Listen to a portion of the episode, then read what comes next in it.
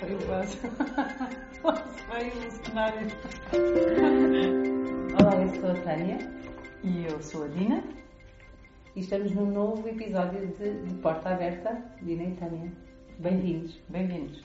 Hoje um, vamos, vamos falar sobre um tema um, sobre o qual uh, as pessoas também nos falam muito e sobre o qual nos procuram muito.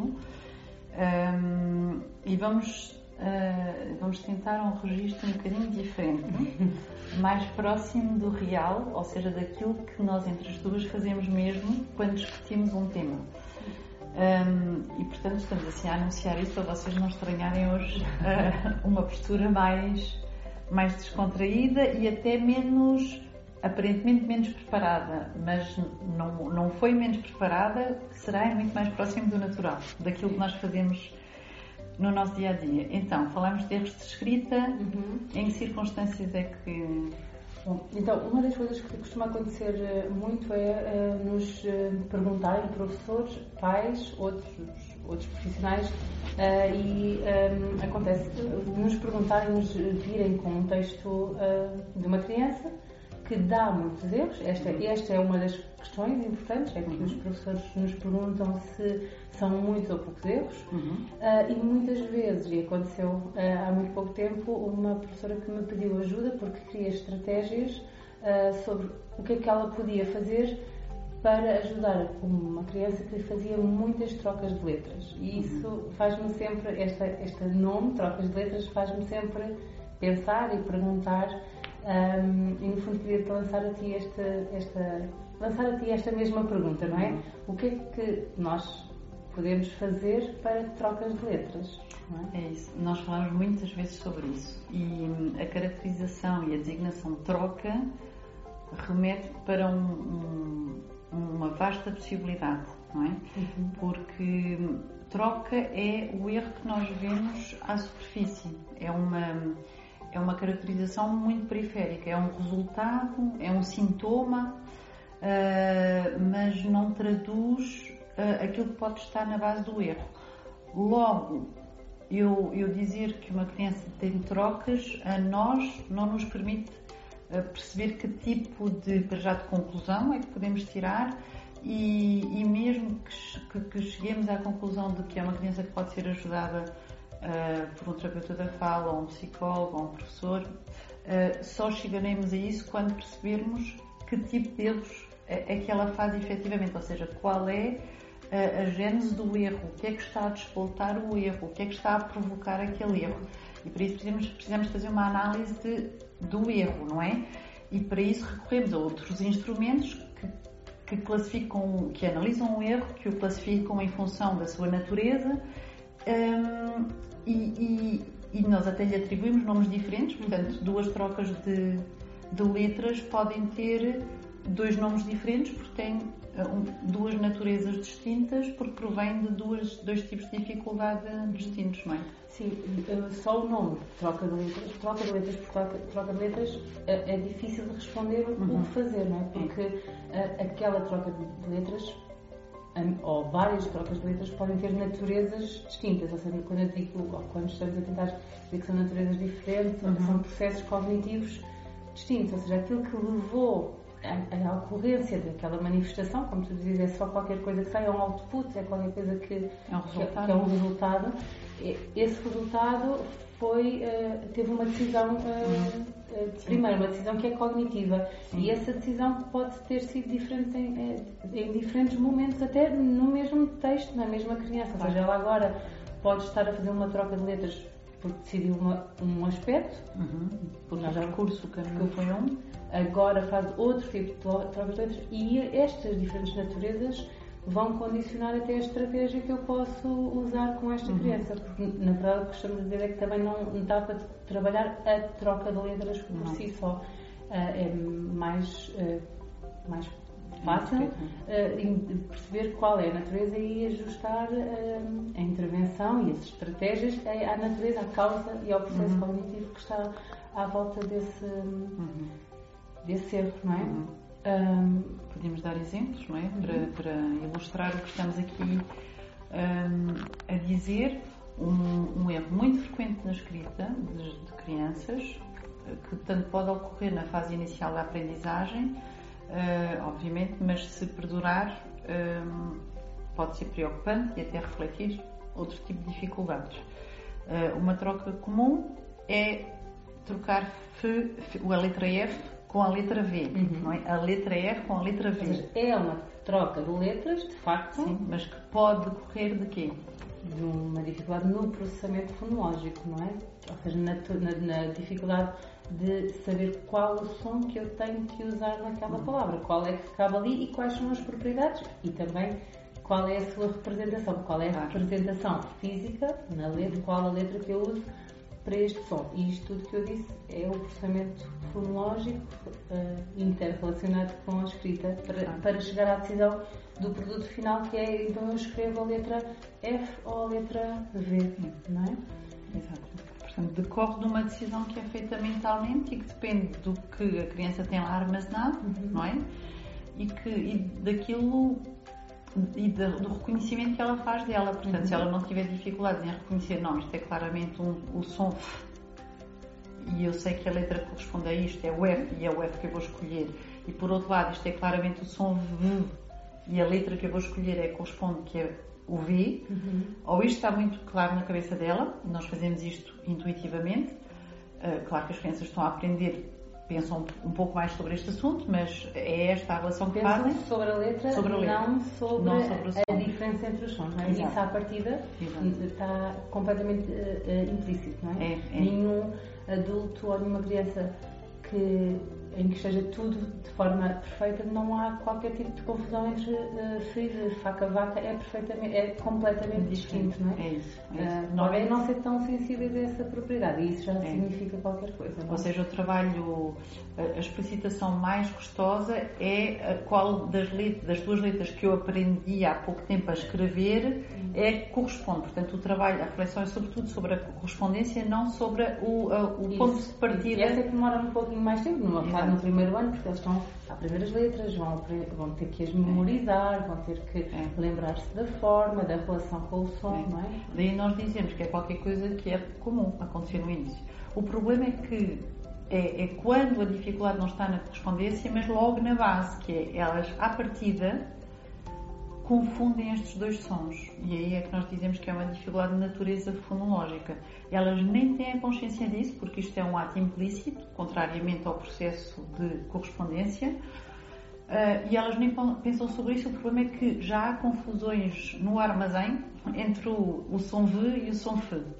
Logo, todo o percurso que vai até à escrita vai ficar interrompido, não é? Exato. E ora vão acertar, Ora, não vou acertar, porque uma pergunta que nos fazem muitas vezes é o quê? Ou uma reflexão é, que nos fazem. Mas ele às vezes consegue, não é? Portanto, não parece pode ser isso. Parece que é, é, é, falta de atenção. Às vezes, é, é, nestas vezes, é um bocadinho autotoloto. Hum, deixa-me cá ver este aqui é o quê? Então vai este. Ah, agora deixa-me. Pronto. Não. Muitos deles até escrevem uma letra, riscam e fazem outra vez, que é para sermos nós a escolher qual é que fica bem ali, porque eles não é sabem muito bem qual, qual, é, não é? É isso. É um e, e todo, todo, todas as dificuldades que nós manifestamos, ela normalmente não ocorrem sempre para um lado ou para o outro. Portanto, quando eu confundo a esquerda e a direita, às vezes vou acertar, outras vezes não vou acertar. Aqui é a mesma coisa. Se na base eu confundo dois sons, às vezes vou acertar, outras vezes não vou acertar. Por isso é que quando nos dizem, ah, mas ele olha aqui, ele aqui, até escolheu bem. Isto é muito comum, até é expectável que seja assim. Aliás, era muito fácil de resolver se eles fizessem sistematicamente ao contrário. É, é muito importante. Às vezes nós não confiamos totalmente na capacidade das crianças, porque elas próprias muitas vezes dizem eu confundo estes, eu sei que eu não tenho a certeza qual é. Isso dá a resposta, eles não sabem sequer. Sim, alguns verbalizam isso, mas nem todos verbalizam. Mas às vezes eles, eles dizem, não é? Dizem, dizem. Então, isso seria um, uma das naturezas para uma troca de letras, mas é. também não é a única. Não, temos outras coisas, por exemplo, há erros do género, vamos lá pensar, eh, massa escrita, escrito com dois S ou com C cedilha isto é o quê? Pode ser o quê? É uma troca de letras. Isso é uma troca de letras. Ou, ou um dígrafo com uma letra, mas há um conjunto trocado, dois S, cedilha, não é? Portanto, eu não sei quando é que eu uso dois S, quando é que eu tenho que usar, ou quando é que eu uso um C cedilha. Ok. E isto terá, ver, terá alguma coisa a ver com sons também aí trocados ou não? Então vou fazer os dois sons. As letras são dois S, faz o som E o C cedilha faz o som. Se eu souber esta regra, sei isto, uhum. não é? Se eu souber esta regra. Que aí já começa por aí, não é? Portanto, só esse pressuposto já me leva a questionar o seguinte, portanto, se uma criança trocou, é porque possivelmente pode não saber esta regra.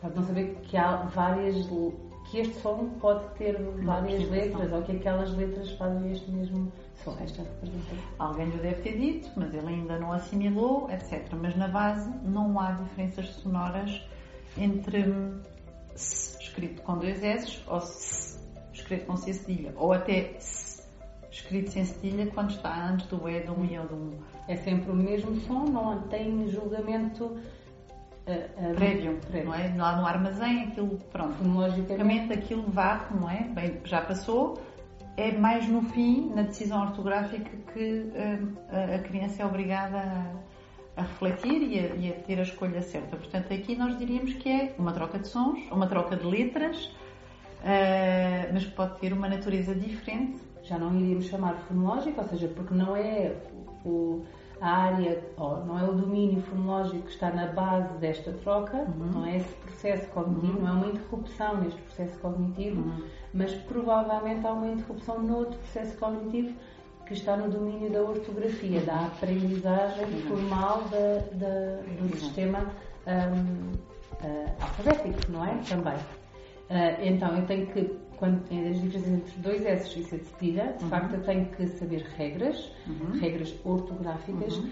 mas também tenho que usar a memória ortográfica, que também uhum. faz parte aqui da ortografia, que é, eu tenho que saber regras, uhum. mas também tenho algumas palavras, uhum. muitas, que tenho que decorar que se escrevem daquela forma, ou seja, tenho que saber quando, em que caso é que eu uso os dois S e em que caso é que não uso os dois, em que casos é que eu uso o C de cedilha em vez dos dois S, quando estou a cumprir a regra ortográfica, não é? Uhum. Porque eu posso não saber fazer isso porque nem sequer estou a cumprir a regra ortográfica, mas isso ia acontecer uma coisa como, em vez de dois S, escrevia só um, por exemplo, não é? E aí eu não estou a cumprir a regra ortográfica. Aqui eu posso estar a cumprir a regra ortográfica, uhum. mas não sei quando é que tenho que usar uma coisa, quando é que tenho que usar outra. Esta nossa conversa, nós não temos muito mais tempo, uhum. mas poderíamos até identificar com outros, outros, outras trocas, não é? Uhum. Que na verdade nem são, nem são semelhantes ao FV, nem são semelhantes aos dois S cedilha, têm outras naturezas. Portanto, isto leva-nos a. O que é que pode ser então interessante fazermos? O que é que os profissionais que trabalham nesta área uhum. têm que procurar saber fazer para ajudar estas crianças e trabalhar com profissionais e, e podermos lá estar a ajudar estas crianças? Que é que temos que aprender? Na verdade, acho que, eh, que um, a identificação da natureza destes processos cognitivos vão conduzir a nossa avaliação, porque em princípio iremos centrar a avaliação no processo cognitivo, na identificação de como é que, se, for, se as trocas forem fonológicas, vamos tentar descrever como é que o processo, fonológico, o processamento fonológico desta criança está a decorrer. Se for uhum. ortográfico, vamos tentar entender um, como é que é o processador ortográfico e se for outro, um dia poderemos falar especificamente sobre todos, visual, uhum. não é? Uh, uh, psicomotor. Uh, portanto, dependendo da natureza, a nossa avaliação vai se centrar nessas, nessa descrição. Por outro lado, e para isso é que serve a avaliação, as estratégias de intervenção, ou seja, a minha resposta, por exemplo, a este professor teria que ser que tipo de trocas de letras, que processos cognitivos estão envolvidos uhum. nas trocas de letras um, porque elas são só, uhum. troca de letras por si só é só uma uhum. manifestação, uhum. para eu poder então escolher qual as, as estratégias, se é uma estratégia fonológica, se é uma estratégia ortográfica, se é uma estratégia visual ou é. outra, não é? aquilo que nós encontramos, as respostas que nós encontramos uh, a este tipo de, de, de, análise, não é? São classificações sobre as quais vários autores trabalharam e é óbvio que nestas classificações nós encontramos marcas da sua formação, da sua investigação, da sua, enfim. Uh, uh, se pensarmos, por exemplo, na área da educação, temos disponíveis propostas muito interessantes que têm uma visão muito muito na perspectiva da educação, não é? Das didáticas, eh, também com naturalmente uma leitura cognitiva, porque é quase impossível fazer isso, as neurociências contribuem muito para esta, para esta interpretação.